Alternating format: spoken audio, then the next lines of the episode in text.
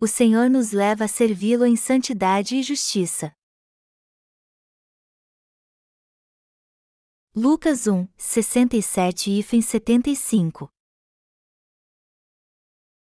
Zacarias, seu pai, cheio do Espírito Santo, profetizou, dizendo: Bendito seja o Senhor, Deus de Israel, porque visitou e redimiu o seu povo, e nos suscitou plena e poderosa salvação na casa de Davi, seu servo, como prometera, desde a antiguidade, por boca dos seus santos profetas, para nos libertar dos nossos inimigos e das mãos de todos os que nos odeiam, para usar de misericórdia com os nossos pais e lembrar-se da sua santa aliança e do juramento que fez Abraão, o nosso pai, de conceder.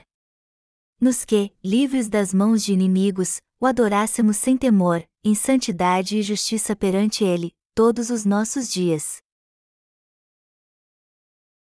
Porque o Senhor nos leva a servir a Deus em santidade e justiça. O Natal é um dia de comemoração em que celebramos a vinda do Senhor Deus encarnado como um homem a essa terra para salvar o homem de todos os nossos pecados. E eu sou muito grato ao Senhor por poder pregar Sua palavra profética no dia do nascimento do Messias. Nós temos vivido tempos difíceis. Já faz mais de dois mil anos que o Senhor veio a essa terra e salvou todos os pecadores com o Evangelho da água e do Espírito, e já há sinais da sua segunda vinda em todos os lugares. Portanto, é importante que pensemos no seu nascimento e na sua segunda vinda ao mesmo tempo neste Natal. Assim, seremos fortalecidos e encorajados. Já seria maravilhoso se comemorássemos apenas o dia em que o Senhor veio a essa terra e pudéssemos cantar com toda a alegria: Alegre-se o mundo! O Senhor chegou. Que a terra receba seu Rei. Mas como hoje os sinais da segunda vinda do Senhor estão cada vez mais claros e vemos que essa geração está se aproximando dos seus últimos dias, nosso coração se alegra e ao mesmo tempo se entristece no período do Natal. O mundo é sombrio quando olhamos para ele, mas nosso coração se alegra quando lembramos do nascimento do Senhor, da sua segunda vinda e do Evangelho da água e do Espírito que ele nos deu até que volte a essa terra novamente. Nós acabamos de ler Lucas 1, 67 e 75. Esse texto é uma profecia de Zacarias, pai de João Batista. Ele louvou ao Senhor inspirado pelo Espírito Santo. Quem Zacarias estava louvando nessa profecia? Ele estava louvando Jesus Cristo e profetizando sobre ele. Ele estava louvando porque Jesus Cristo viria a essa terra e nos levaria a crer em Deus e a servi-lo todos os dias da nossa vida em santidade e justiça sem temor algum. O que ele disse foi que toda palavra profetizada a Abraão no Antigo Testamento seria totalmente cumprida. O pai de João Batista, Zacarias, nasceu da casa de Arão e era seu descendente. Zacarias foi um sacerdote escolhido por Deus segundo as normas e regras do sistema do tabernáculo no Antigo Testamento, e desempenhava suas funções como um sacerdote do povo de Israel. Ele conhecia bem as profecias do Antigo Testamento sobre o cumprimento da providência de Deus. Ele também viu o agir da mão de Deus que enviou João Batista através do corpo da sua esposa antes do nascimento de Jesus Cristo. Deus enviou João Batista seis meses antes de Jesus nascer. Jesus Cristo veio nos dias do Novo Testamento para cumprir as profecias do Antigo Testamento. João Batista foi o servo de Deus usado para transferir os pecados do mundo para Jesus Cristo, a fim de que ele cumprisse as promessas das Escrituras. João Batista foi o último sumo sacerdote do Antigo Testamento e aquele de quem Jesus testificou que era o maior dentre os nascidos de mulher. João Batista foi o representante da humanidade e quem transferiu os pecados do mundo para Jesus Cristo. João Batista nasceu neste mundo pelo poder de Deus. Aliás, tudo isso foi feito pelo poder de Deus, o fato de Jesus ter sido concebido no ventre de Maria pelo Espírito Santo, de que ele é Deus e o Salvador que nasceu neste mundo como o Salvador do homem, de que João Batista nasceu seis meses antes do nascimento de Jesus. Tudo isso foi feito por Deus. Por isso Zacarias o exaltou. Zacarias ficou mudo porque não creu na palavra de Deus que o anjo lhe trouxe. O anjo Gabriel apareceu a Zacarias no santuário e disse a ele: Sua mulher Isabel terá um filho, e você o chamará de João. Só que Zacarias não creu nisso e acabou ficando mudo. O anjo então lhe disse: Você ficará mudo e não poderá falar até o dia em que isso tudo acontecer. Pouco tempo depois, Isabel deu à luz ao filho de Zacarias, João Batista. E embora Zacarias estivesse mudo por dez meses, Isabel pediu a ele para dar nome ao menino. Ele então pediu uma tábua e escreveu: Seu nome é João. Só que nunca houve alguém chamado João em sua família. Mas Zacarias profetizou assim que seríamos salvos das trevas através do nascimento do seu filho, João, e de Jesus Cristo mais tarde. Ele disse que Jesus, que viria como o Salvador do homem, iria fazer com que servíssemos a Ele em temor, santidade e justiça todos os dias de nossa vida perante Ele. Através de Jesus Cristo, todos os que creem em Deus foram vestidos de santidade perante Ele e se tornaram seus filhos porque foram salvos. Eles se vestiram da justiça de Deus e vivem perante Ele sem temor. Foi assim que Zacarias entregou a profecia de Deus. E foi o Espírito Santo que o inspirou a exaltar a Deus e profetizar, dizendo: Jesus Cristo virá para acabar com os pecados de todo o mundo e torná-los santos. Ele também os fará filhos de Deus para que vivam perante Ele todos os dias de sua vida sem temor. É Jesus Cristo quem nos leva perante Deus em temor, quem nos torna seus filhos e pessoas sem pecado, cujo coração é santo. Zacarias sabia pelo Espírito que Jesus Cristo nasceria em seis meses e louvou a ele com este poema. O menino Jesus era o Filho de Deus que veio para salvar a toda a humanidade dos seus pecados. Ele é nosso Deus e também nosso Salvador. A questão é que Jesus Cristo, o Filho de Deus, é quem nos santifica. Ele nos deu a lei e santificou todos que creem na justiça de Deus e foram purificados de todos os seus pecados pelo Evangelho da água e do Espírito. Deus nos tornou santos para vivermos para sempre. Se não fosse pelo Evangelho da água e do Espírito, como poderíamos ser santos diante de Deus? Não seria ousadia dizer que podemos ser santos diante de Deus pelo nosso esforço humano? Toda santidade só pode vir de Jesus Cristo, que é Deus, é assim que acontece. Se não fosse Deus, seria impossível sermos santos. E já que somos filhos de Deus e fomos vestidos com a santidade e a justiça de Deus pela fé em Jesus Cristo, hoje podemos estar perante Deus sem temor e exaltar a sua justiça. No princípio, Deus criou os céus e a terra e todos nós. Jesus Cristo nos mostrou o que é certo, o que é pecado, e o que é o Evangelho da água e do Espírito para nos tornar santos de uma vez por todas através dele e para fazer com que vivamos em santidade para sempre diante de Deus. Ele levou todos os nossos pecados ao ser batizado por João Batista, nos ensinou o que é a santidade e o amor de Deus, e nos salvou de todos os pecados do mundo através da salvação do batismo e da cruz, que formam o Evangelho da água e do Espírito. Ao nos dar a salvação que nos trouxe a justiça de Deus, Ele nos deu ousadia para estar diante de Deus, nos levou a adorar aquele que nos deu a salvação e a ter uma vida gloriosa para sempre. Jesus Cristo veio a essa terra como o Filho de Deus e como nosso Salvador. Ele nos trouxe a vida novamente ao nos tornar filhos de Deus santos e sem temor algum perante a Trindade Santa que veio a nós pelo Espírito de Santidade.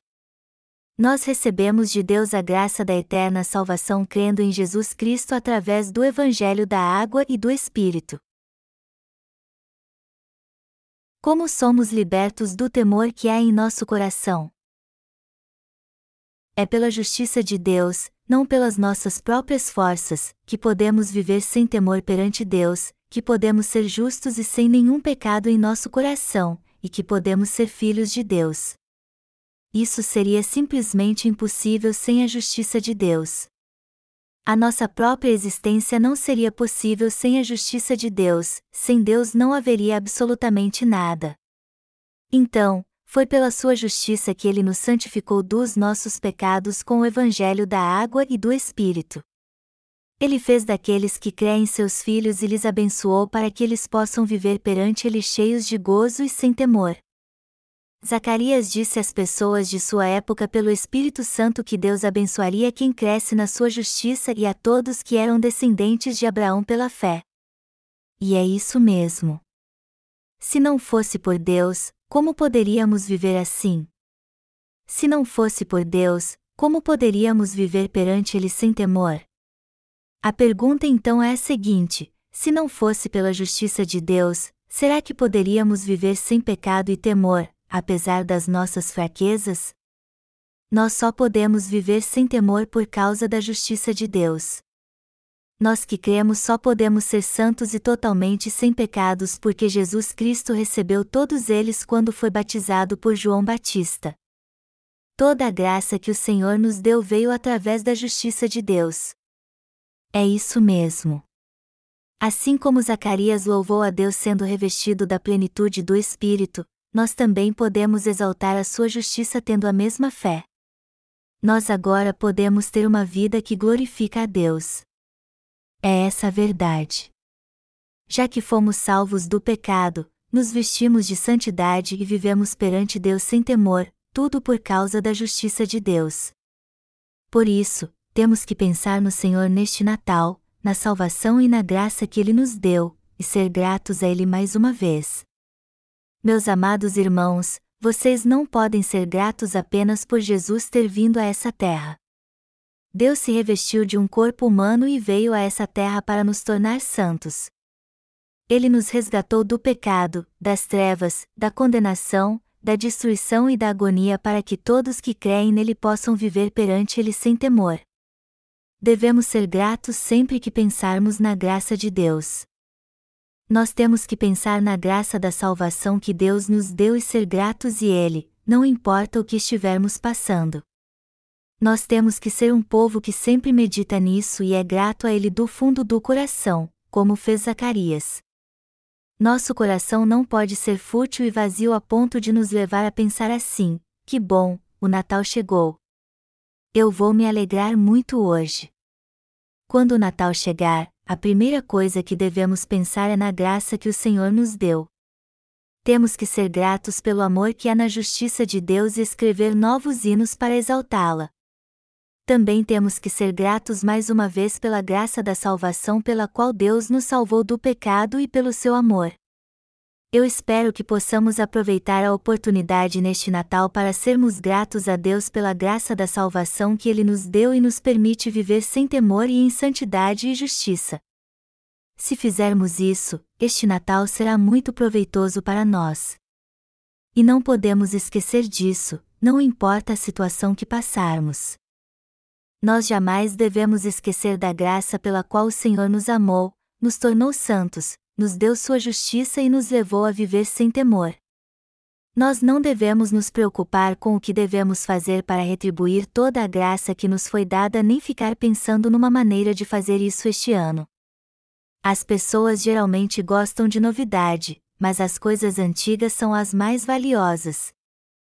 Coisas novas não são valiosas, o mais valioso é aquilo que não mudou nem um pouco com o passar do tempo. A salvação de Deus e seu amor eterno são as coisas mais valiosas que há em nosso coração. E nós que fazemos parte dessa geração também somos muito gratos por essa salvação que foi realizada por completo pelo amor de Deus, assim como somos gratos pelas bênçãos que Ele nos deu há muito, muito tempo. Há um ditado que diz que amigos e vinho com o passar do tempo ficam melhores. Dizem que quanto mais antigo algo é, mais valioso ele se torna. E já que estamos celebrando o Natal, temos que pensar na bondade do Deus que existe desde antes da criação dos céus e da terra, e que há muito tempo criou a nós e a todo o universo.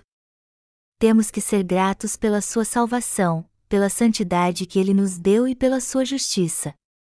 Deus planejou e realizou nossa salvação através de Jesus Cristo muito tempo atrás para que vivêssemos perante Ele sem temor. Ele deu suas bênçãos e seu amor àqueles que creem na sua maravilhosa salvação. Neste período de Natal, temos que pensar no abençoado amor com que Deus nos amou há muito tempo e ser gratos uma vez mais pela verdadeira e eterna graça do Senhor.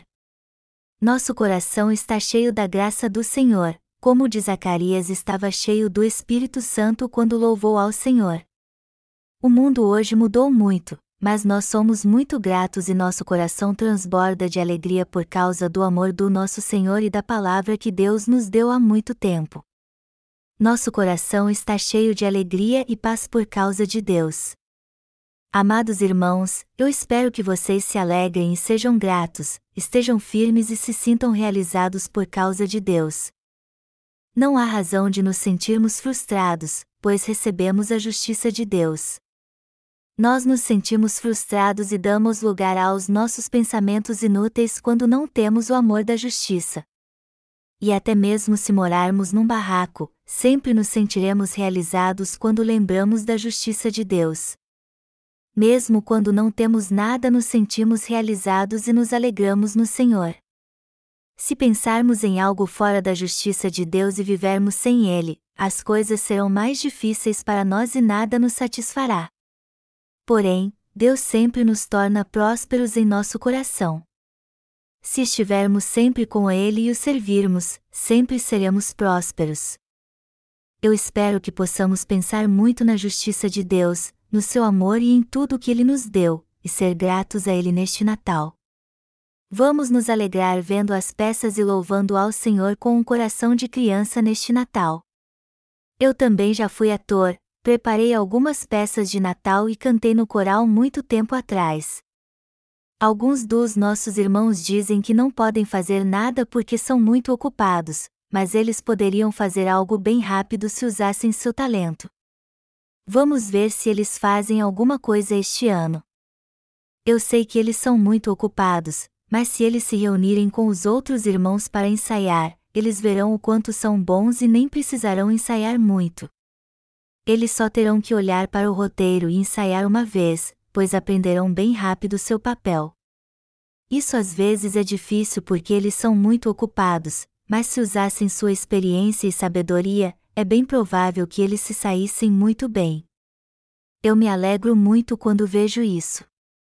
Eu tenho certeza que não somente os adultos, mas os jovens, as crianças e as irmãs também terão uma atuação linda e maravilhosa. Eu espero que tudo o que fizermos seja para a glória de Deus, seja uma peça de Natal, cantando louvores, pregando o Evangelho, comendo, bebendo ou fazendo qualquer outra coisa. Eu acho que muitas pessoas virão à Igreja de Deus neste Natal porque os dias são maus. No passado, as pessoas que não costumavam ir à igreja faziam isso no Natal. Os idosos e até os que criam no confucionismo iam à igreja no Natal. E me parece que nada mudou hoje em dia. Natal é o tempo em que aqueles que não concordam conosco e nossos vizinhos vêm à igreja. É um dia em que pregamos a palavra, oferecemos um banquete maravilhoso, fazemos lindas peças que as pessoas podem vir e assistir de graça, e um dia que, por alguma razão, o coração das pessoas fica mais sensível e alegre. É por isso que multidões de pessoas que não creem em Jesus vão à igreja nessa época. Até alguns de seus parentes vão vir para assistir às peças e ouvirão o Evangelho da água e do Espírito. Alguns deles aceitarão Jesus como seu Salvador após ser tocados pelo Espírito Santo, como foi com Zacarias. Eu espero que vocês se preparem e orem pela celebração da véspera de Natal com toda sinceridade e fé para a glória de Deus. Amados irmãos, o Natal está chegando e o mundo está agitado. Então, eu aconselho vocês a não seguir as tendências do mundo, perder a razão, mas ao contrário, se voltar para ele totalmente. Não adianta nada ir para o mundo. Vamos viver juntos na glória e na graça de Deus comendo o alimento natural e espiritual na igreja. Eu espero que as irmãs façam comidas deliciosas neste Natal.